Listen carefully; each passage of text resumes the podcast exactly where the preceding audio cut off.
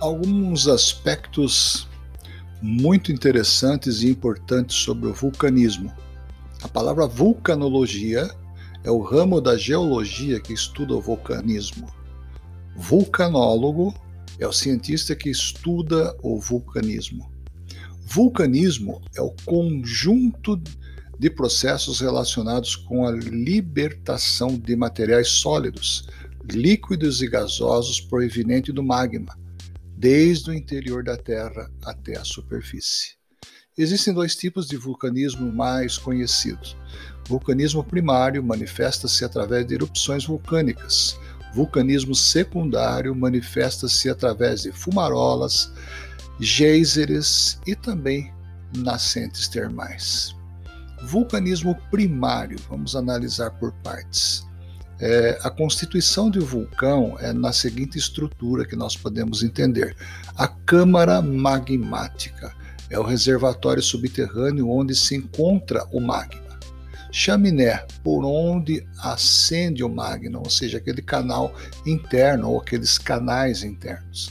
As crateras, a abertura funilada do topo por onde vai, sai a lava e também os gases. E o cone vulcânico, que é a elevação de forma cônica resultante da solidificação do magma.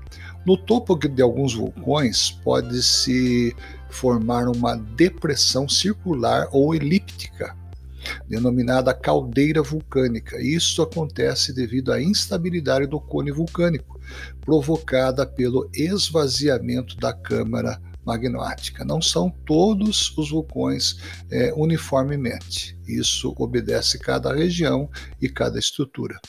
Vulcões ativos e inativos. O vulcão ativo é aquele que está em erupção ou tem potencial para tal, ou apresentou atividade desde há 10 mil anos. O vulcão inativo não apresentou atividade há mais, né, desde mais de 10 mil anos. Diferença entre magma e lava. A magma é a mistura constituída por rochas fundidas, gases e alguns constituintes das rochas no estado sólido. Já também o magma se encontra no interior da Terra. E a lava é o material líquido que se forma a partir do magma em quando este liberta seus constituintes elementos gasosos ou seja, é um material líquido, fervente, que sobe para a superfície. Existem alguns materiais que também são expelidos pelos vulcões, sólidos, por exemplo, né? os piroclastos. São as cinzas, são a lápide, são as bombas, são os blocos. É, os líquidos são exatamente a lava, que é a, a terra, né? basicamente em estado líquido. E os gasosos são os vapores d'água, dióxido de carbono, dióxido de enxofre e o ácido clorídrico. Tipos de lava, muito importante isto. A lava encordoada, que significa estar no estado fluido, arrefece lentamente, apresenta superfície enrugada. Então, esse é o tipo de lava encordoada. O tipo de lava escoriácea, que ela é viscosa, arrefece rapidamente também, mas apresenta uma superfície irregular. E as lavas do tipo rolo ou almofada. A sua superfície arrefece rapidamente em contato com a água.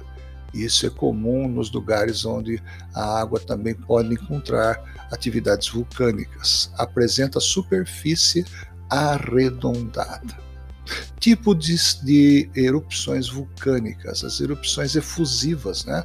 A lava, ela é líquida, a formação de grandes escoadas, rios de lava que podem também percorrer centenas de quilômetros e que solidificam lentamente. Poucos gases se libertam com facilidade, praticamente não existe libertação de piroclastos e o cone dela é baixo, normalmente pouco inclinado. Já as erupções explosivas, a lava é, viscose, é, é viscosa, né? A lava pode solidificar na cratera e formar domos ou agulhas, muitos gases se libertam com dificuldade, a libertação de muitos piroclastos e formação de nuvens ardentes, incandescentes também deslocam com grande velocidade. E os cones normalmente são altos e muito inclinados. Existem também, em última instância, as erupções mistas, tem gases, ou melhor dizendo, tem fases com características de uma erupção efusiva e outras com características de uma erupção explosiva. É, estes são, estas são dicas desse podcast para melhorar o desempenho do seu trabalho, melhorando também a, a compreensão sobre o vulcanismo, é claro que não temos aqui a intenção de esgotar o tema, porque ele vai muito além dos estudos, até porque eles se renovam. E para encerrar, dizer, estudamos também que estudaremos também que existem os benefícios e os riscos do vulcanismo.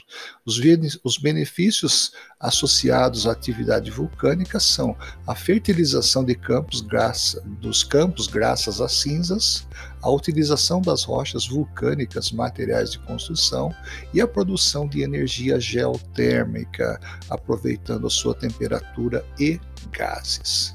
Riscos associados à atividade vulcânica para o ser humano é a destruição de infraestruturas, mortes e alterações climáticas. Dileto aluno, espero que este podcast tenha te dado algumas dicas, dicas e também reflexões sobre o vulcanismo. Obrigado e até o próximo encontro.